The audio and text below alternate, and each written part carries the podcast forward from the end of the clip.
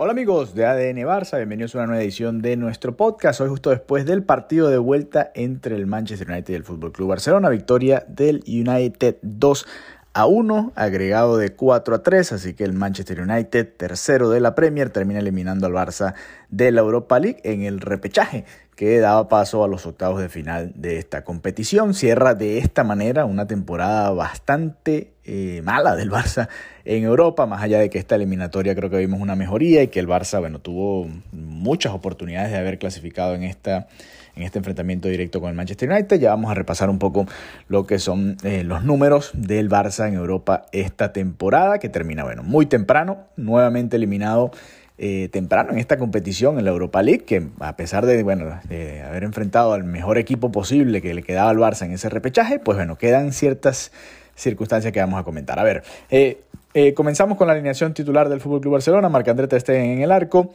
Cundé como lateral derecho, Araujo y Christensen la pareja de centrales, Valde por el lateral izquierdo, Valde para mí uno de los mejores del partido de hoy. Frenkie de Jong, Sergio Busquets y Frank Kessie en la media cancha junto a Sergi Roberto aunque Xavi dice que nunca juega 4-4-2, eh, es una especie de 4-2-3-1 si se le quiere, porque Rafinha se tira muy a la esquina y Lewandowski también es muy movedizo. Pero bueno, más allá de eso, adelante Lewandowski y Rafinha comenzó ganando el Barça con gol de penal, Robert Lewandowski, una falta clara además y tonta de Bruno Fernández ante Valdé en el área eh, rival, en el área del Barça, en el área en la que atacaba el Barça y terminó cobrando Robert Lewandowski, por poco lo tapa eh, De Gea, que tuvo otra tajada más adelante en el partido. Después remontó el Manchester United con goles de Fred al 47 eh, y de Anthony, el brasileño, que además le cambió la cara al equipo del United en la segunda mitad. Ya vamos a, repasar un poco esos cambios y bueno, las, opciones realmente que tenía.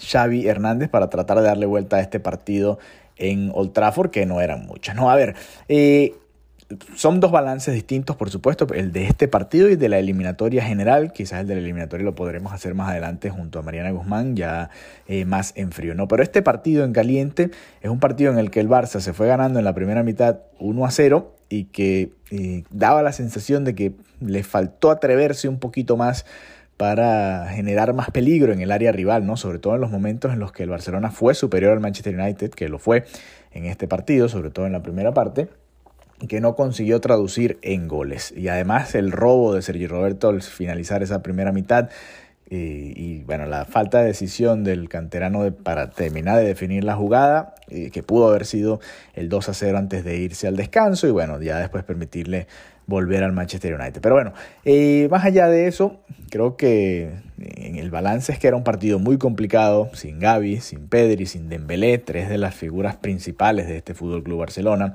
que era complicado eh, ganarle al United allá en Inglaterra con este equipo que estaba hoy en cancha, que tampoco era un mal equipo, ¿no? A ver, eh, con los fichajes que se hicieron, de los fichajes que se hicieron esta temporada, repasemos, Koundé, Christensen, Kessie, Lewandowski y Rafinha, cinco de esos jugadores fueron fichados precisamente para enfrentar a este tipo de rivales. Sabemos que era una eliminatoria que parecía una final adelantada de este torneo, que fácilmente pudo haber sido unos octavos de final de Champions, unos cuartos de final de Champions, eh, por la categoría del rival y cómo está jugando en estos momentos. Pero bueno, ahí estaba también el personal como para tratar de jugar de tú a tú con este tipo de equipos rivales, ¿no? En todo caso, el Barcelona fue muy superior en la primera mitad, lo fue superior en la primera mitad, más allá de que Marc-André Ter Stegen salvó una comenzando el partido ante Bruno Fernández. Después de eso el Barça yo diría que fue superior, pero sí creo que le faltó aprovechar esos momentos de superioridad para eh, que se convirtiesen en, en, situaciones de gol, ¿no? De cara al arco rival. Y bueno, después eh, los errores que no se aprovechan pues el rival sí los aprovecha y así se dio el empate del United, ¿no? Un, error en la salida, un error en el despeje, ¿no? De Busquets y luego de Kessie termina dándole la oportunidad a Bruno Fernández de encontrar a Fred en la entrada del área. Fred entró prácticamente con eh, ningún tipo de marca al área del Barcelona y eh, con la parte baja de la espinillera terminó marcando el 1-1. Aquí se, partió, se planteó un partido que me pareció muy interesante. ¿no? El Barça estuvo empatando este encuentro hasta el último, los últimos 20 minutos, ¿no? Y, la verdad es que era superior al United. Y aquí es donde se puede criticar a Xavi en cierta forma, porque sí, el primer cambio de Ferran Torres llega todavía con el 1 a 1, pero quizás podía llegar incluso antes, ¿no? Eh, porque la verdad es que el United estaba siendo superior ya en ese momento. Claro, entra Garnacho, cae el gol de, de Anthony en una serie de rebotes que le termina cayendo al brasileño y termina definiendo muy bien de primera al segundo poste. Nada que hacer ahí para eh, Marc-André Stegen. Y tampoco tenía mucho en el banco Xavi, ¿no? Aquí es donde quería hacer la, la acotación. Xavi terminó utilizando a Ferran Torres, Ansu Fati y Marcos Alonso, que entró al final por Araujo y no sabemos si será por lesión eh, o porque quería una, una, mejor salida quizás, no sé, no, no tenemos la información y vamos a esperar ya más adelante cuando escuchemos a Xavi en la rueda de prensa pues sabremos cuáles eran, cuál fue la razón de ese cambio, ¿no? De resto, en la banca estaba Jordi Alba, que pudo haber sido una opción si se quería sacar a, qué sé yo, a Cundé, por ejemplo, y meter a Alba, adelantar a Valdé, eh, no sé, si, si quería inventar algo ahí Xavi era prácticamente la única opción que no usó, además de Pablo Torre, que sabemos que no cuenta, no ha contado esta temporada para el Barça y no lo iba a meter en este partido eh, definitorio ante uno de los mejores equipos de Europa en la actualidad. El resto de la banca era Eric García, Marc Casado, un joven, todavía que bueno, no está tampoco para este tipo de partidos, y los dos porteros, ¿no? Iñaki Peña y Arnau Tenas. Ese era todo el banco, todo lo que llevó Xavi allá a Manchester. Todo lo contrario, por supuesto, el, el Manchester United que pudo al medio tiempo tener a Anthony como revulsivo, que después sacó a Dalot, metió a McTominay, metió a Garnacho, por supuesto mucho más talento, ¿no? Tenía incluso Savitzer estaba por ahí también y, Malasia que fue titular en el partido de ida y, bueno, eh, alguna de las opciones ¿no? que tenía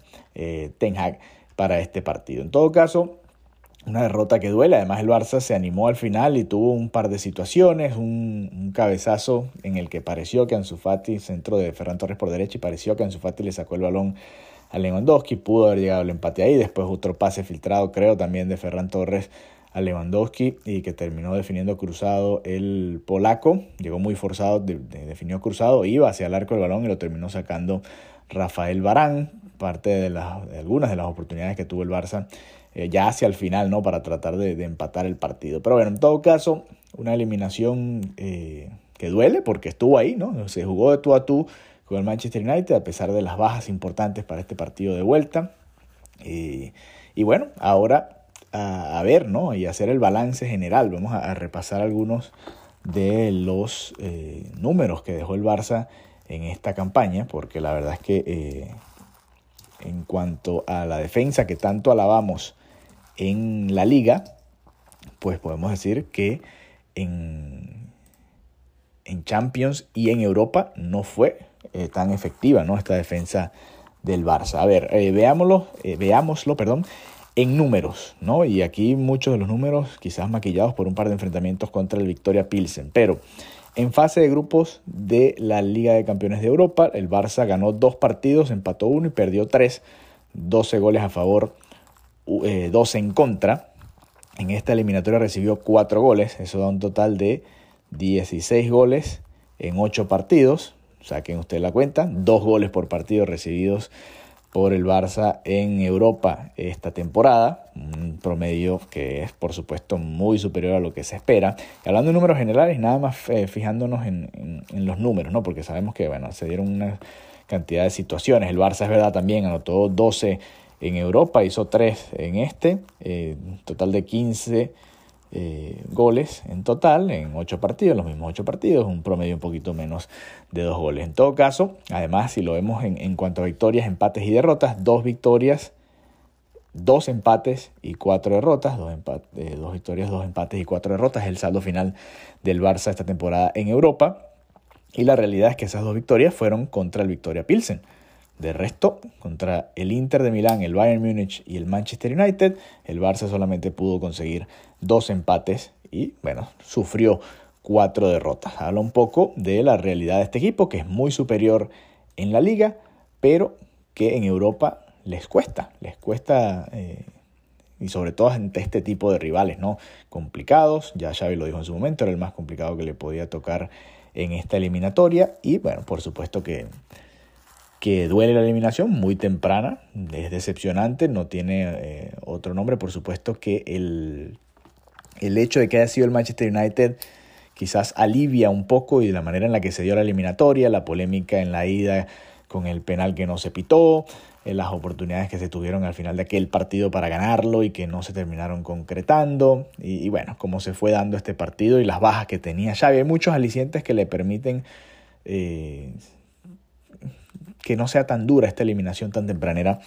en la Europa League, pero que por supuesto sigue doliendo, ¿no? Eh, porque es muy temprano, si, si te fijas, no se llegan ni siquiera a los octavos de final de esta otra competición después del fracaso contra los mejores de Europa, entre comillas, ¿no? contra el Inter, el Bayern y el Victoria Pilsen en esa fase de grupos. Así que eh, es complicado. El Barça, por supuesto, si hubiese quedado fuera contra cualquier otro equipo, mm, bueno, quizás el Arsenal era otro de, talla o lado. De los que quedaban por ahí vivos en, la Europa League, que ya están en la siguiente ronda, eh, también hubiésemos dicho algo parecido, pero eh, la realidad es que dejando a un lado el rival, el quedar eliminados en este repechaje de Europa League, es un fracaso y no tiene otro nombre. Así que eh, nada, es todo para el Barça en esta temporada europea. Ahora solo queda enfocarse en liga y ahora el enfrentamiento contra el Real Madrid, el doble enfrentamiento contra el Real Madrid en la Copa tiene mucho más peso, ¿no? Gana mucho más peso, por supuesto, es así. Y, bueno, se viene pronto. El domingo el Barcelona enfrentará a la Almería, tiene que visitar a la Almería y luego ya el jueves que viene será el partido de ida contra el, Real Madrid en el Camp Nou. Ahí tendremos, por supuesto, a Mariana Guzmán muy atenta. Así que, eh, nada, un abrazo. Gracias por habernos acompañado nuevamente en ADN Barça y nos reencontramos pronto por esta misma vía. Hasta la próxima.